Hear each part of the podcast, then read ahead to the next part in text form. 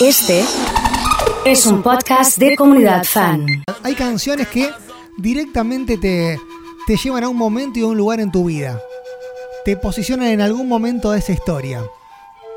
Y hay bandas que marcaron generaciones, que marcaron la vida de muchas personas. Es el caso de lo que está sonando, claro. Enanitos Verdes, y ayer conocíamos la triste noticia de la muerte de Marciano Cantero, el líder de Enanitos Verdes a los 62 años. Y todo lo que teníamos planificado, le cuento a la gente, lo fuimos modificando. Lo fuimos moviendo. Hablamos con Chelo Bizarri, que es quien llega siempre los viernes a ayudarnos y a conocer un poquito de música. Y dijimos, che, ¿y si recorremos un poquito esta banda icónica? Chelo, querido, ¿cómo estás? ¿Qué tal, chicos? ¿Cómo están? Buenos días. Y sí, ¿cómo no hacerlo ante semejante noticia? Es una situación triste, a veces difícil de abordar, la pérdida de, semejante músico, un, un, un estandarte, yo diría, del rock nacional y del rock hispano, porque cuando te pones a leer y a recordar, viste que vos muchas veces las situaciones uno las va haciendo diarias y Sí. incorpora a su circuito del día a día el, el recuerdo de una persona. Pero cuando te pones a leer, recapitulás y decís, ah, miércoles, che, fueron muy grosos, tuvieron un carrerón. O sea, no es por ahí la banda que vos te acordás de las canciones. Estas canciones marcaron. A ver, cuando esto sonaba, para Sí. ponernos un poco en Eh, contexto. en los no- estos 90 Claro, estamos hablando, ¿no? claro, esto era. eh, no podían no ir al programa de Sí, Marcelo Tinelli, claro. que era el boom televisivo. O sea, Ritmo de la noche en su obviamente, momento. exactamente. O sea, y eh, es un poco te da la envergadura de que era una de las bandas icónicas de Latinoamérica junto a Soda Stereo. Y, eh, o sea, tenía ese peso y ese porte. Y venían de tenerlo desde hace mucho, porque uno por ahí no recuerda que los Enanitos Verdes empezaron su carrera ya por el año 78, 79. Y los 80 fueron de ellos, con hits que aparecían cada año y medio, cada dos años, permanentes. Y estos temas, como en el caso de, de, de Lamento Boliviano, son temas que por ahí cobraron una cierta trascendencia a partir de los 90, pero mucha otra música quedó en el camino de los Enanitos Verdes y por eso yo creo que es fundamental recordarlos con mucha alegría y sobre todo con, con el valor que ha tenido su música. ¿no es La muerte de los artistas tienen esas cosas que más allá de la tristeza, Sí, a uno lo ayudan a recordar claro. la obra que han dejado. Claro, claro. Pasó, pasó con Cerati en su momento Sí, y- lamentablemente, tengo que decir, nos pasa esto. Sí. Cuando nos encontramos con la muerte de un artista, nos Sí. encontramos también con estas canciones que sí, vos decís, che, claro. Uh, esto ¿te forma acordás? parte de la vida de todo el mundo. Porque es inevitable decir, ¿te acordás cuando escuchamos este tema en el cumple de y, te lleva a, a aquella fiesta en la que estuviste y sonaste? Día del Amigo, Claro, bueno. y suena. Vos decís, ya está. Sí, sí. Son los, eh, Van a ser siempre los enanitos Claro, olvídate. con los amigos. Olvídate. Sí, sí. Es- ¿Cómo no te marcó? importa cuánto hay. Ahora, estabas a- hablando, ¿no? Y, y posicionando los enanitos a- al lado de Soda Stereo, de grandes bandas. Sí, sí, sí. A Eh, lo mejor no tuvieron sí. la prensa que necesitaban. Exactamente, ¿No? sí, que es algo a destacar. Que si hacemos un poquito de memoria, cuando veníamos hablando de las bandas destacadas del rock nacional, eh, desde que venimos haciendo esta columna, los he citado varias veces porque algo que por ahí no se sabe mucho es la carrera que ellos tuvieron en el exterior. ¿sí? Que es una banda que marcó. Bueno, eh, en, en Europa, España fue su público durante mucho tiempo, se consumió Enanitos Verdes, pero en lo que es Latinoamérica, y me atrevo a decir Caribe, Centroamérica, sonaba muy fuerte, era una banda que llenaba estadios, muy parecido a lo que le pasa a Inma Palma también, o sea, que vos lo tenés más asociado a tu ciudad, este, a, a tu región, pero no, es una banda que trascendió todos los límites de la Argentina y en muchos países sonaban mucho más Enanitos Verdes que incluso Soda Stereo. ¿Sí? Mirá vos. Viste y eso que, que- Soda Stereo claro. a nivel sudamericano, o por lo menos latinoamericano, era fuerte. Sí, pero a la altura de México, los Enanitos Verdes, todo lo que es Centroamérica, los Enanitos Verdes fue terrible lo que movieron. Terrible.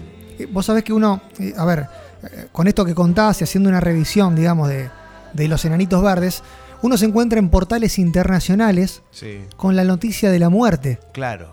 Sí, de este artista. de hecho, y cuando vos decís, che, en el medio de la Claro. muerte de, de la reina Isabel, aparece Claro. una noticia de alguien de los enanitos verdes, vos decís, che, Ajá. fueron Ahí- grosos, hermano, Exactamente. Ahí tomás eh, relación de la referencia que tenía el músico a nivel internacional.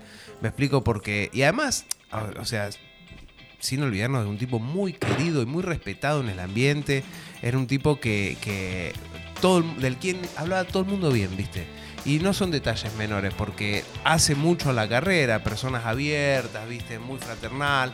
Y bueno, obviamente su, su circuito musical, todos aquellos con los que colaboraron. Esta mañana lo leía justamente al gran Leo Sujatovich, tecladista súper. el- el- el- Sí, es- a ver, para, para los más Claro, jóvenes claro. es el papá de Mateo. Claro, ni Eh, más ni y menos. de Y de Luna, claro. Claro. a ver, este. Eh, hablamos del rusito de Conociendo de Rusia. Conociendo Pa- Rusia. Para poner en contexto. a ver pero- si nos damos cuenta quién era Papi. Sí, Papi era el tecladista del Flaco Spinetta, compositor. Muchos de los temas del Flaco los. re- res- no digamos los resolvió, pero él colaboró mucho en, el redondeo de esas canciones. Estuvo a la par de grandes artistas y fue tecladista de todas las bandas y grabó en casi todas las bandas del rock nacional. Gran productor, músico de cine. Tuve la suerte de conocerlo personalmente compartiendo escenario de, pianistas acá en el Museo Castañino y cuando llegó lo miré le dije, él y Popi Espatoco, le dije a los dos, el otro pianista nada menos que de Mercedes Sosa, con una carrera intachable y cuando llegó a los dos le dije, bueno, yo no sé qué van a tocar ustedes porque esta noche empiezo yo y todo lo que van a, to- a tocar ustedes yo ya me lo sé porque Claro. me lo había aprendido. Bueno, eh, a, eso te- a eso iba a apuntar. ¿Qué dejó musicalmente en Enanitos Verdes? Claro, y de eso se trata. de- Porque canciones melódicas Claro. del rock nacional y, y con tonalidades, la verdad que Claro. eh, esto de, de, a ver, canciones de cancha le podemos Claro, decir, ¿no? Sí, sí, tenía unos estribillos muy fuertes y muy pegadizos y muchas melodías muy enérgicas, muchas melodías muy enérgicas. Convengamos que en- en- dentro de un plan de rock nacional, ¿sí? ellos fueron muy innovadores porque mezclaron con algunas cosas, tomaron algunas cosas de la música negra, después lo llevaron un folclore americano, después lo llevaron, digamos, fue una cosa, eh, eh, una música de muchas mixturas y muy abierta a la hora de, llegar a distintos públicos. Por eso logró la amplitud que tuvo, ¿no es cierto?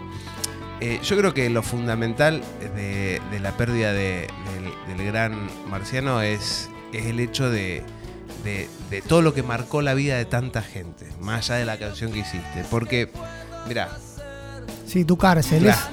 Es, es un ícono, pero Claro. esto trasciende generaciones. Sí, yo sí, los 90 no, no los disfruté, digamos, Claro. en, en materia musical. yo escucho esto son mis cumpleaños. Claro, pero estas canciones forman parte de mi Claro. adolescencia. Claro, sí, sí, sí. que pienses así y más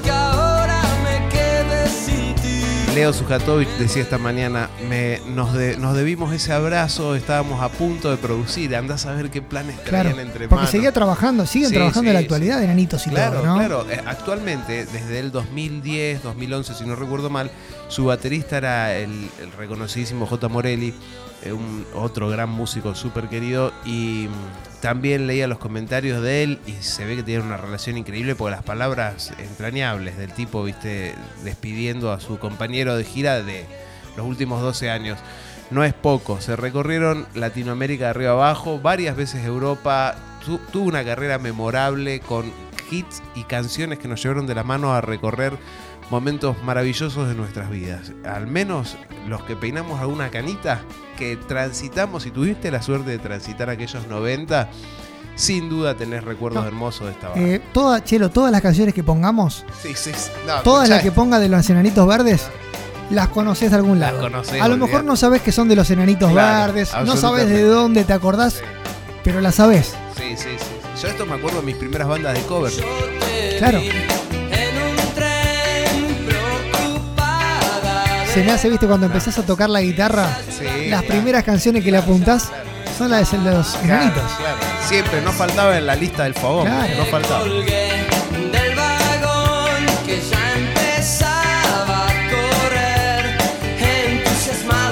Chelo, para cerrar esta linda, cortuna, corti- em, linda columna con Sí. lindas cortinas, Claro, dicho sea de paso, sí, eh, cuando muere eh, el líder de una banda así, Sí. un emblema, un referente de la banda, Mm. ¿qué suele pasar con la banda? Y mira, es muy difícil sostener Sí. la banda sin tipos que ocupan semejante lugar. Es casi imposible. Ha pasado con muchos casos de bandas que por ahí el cantante se separa, como el caso de la Versuit, como el caso de los Pericos en su momento, mira la memoria ahora, que sin que llegue a ser la pérdida del artista, se hacen a un lado y la carrera de la banda temblequea, pero en muchos casos sigue muy bien adelante. Pero encuentran, me parece, un giro, Sí, ¿no? claro. una una sí, vuelta sí, de rosca musical sí, para salirte de donde estabas y, seguir siendo vos mismo. Claro, sí. Yo no sé si va a ser el caso. No me, no me atrevo a decir que va a ser el caso porque en esta también está la proyección sobre el, el imaginario del lugar que uno le da, ¿no es cierto? El enanito era el, era el frontman y era el arquero al mismo tiempo, o sea, estaba en todos los puestos. Claro. ¿me explico? Si viene una banda, un guitarrista increíble, con J. Morelli en batería, un bandón. Esto en vivo últimamente se había transformado en una, una bomba de banda. Pero digo, es muy difícil cuando tenés un tipo que ocupa el cargo y, y- y la relevancia que tuvo, ¿no es cierto? Yo me atrevo a decir que hasta aquí llegaron los enanitos verdes. Sin duda queda su música y queda el recuerdo. Y lo vamos a seguir escuchando, ¿sabes cuánto tiempo más? Toda la vida, Claro, ¿no? Bueno, absolutamente. eh, la muerte de Marciano Cantero, un nombre no tan conocido, claro, un nombre que no resuena en los principales medios, por Claro. lo menos en los últimos años, claro. Pero que forma parte de la historia musical del rock nacional argentino sin dudas. Sin duda. sin Chelo, dudas. como siempre, un gusto, gracias Igualmente. y nos encontramos el viernes que viene. Bueno, muy buen fin de semana para todos y a, a disfrutar de la maravillosa, del maravilloso legado de los enanitos. Mira, hacemos una cosa. Nos vamos escuchando los enanitos, Claro, ¿te parece? Excelente. Guitarras blancas. Hasta las De más. 10 vamos juntos en este fan club de viernes.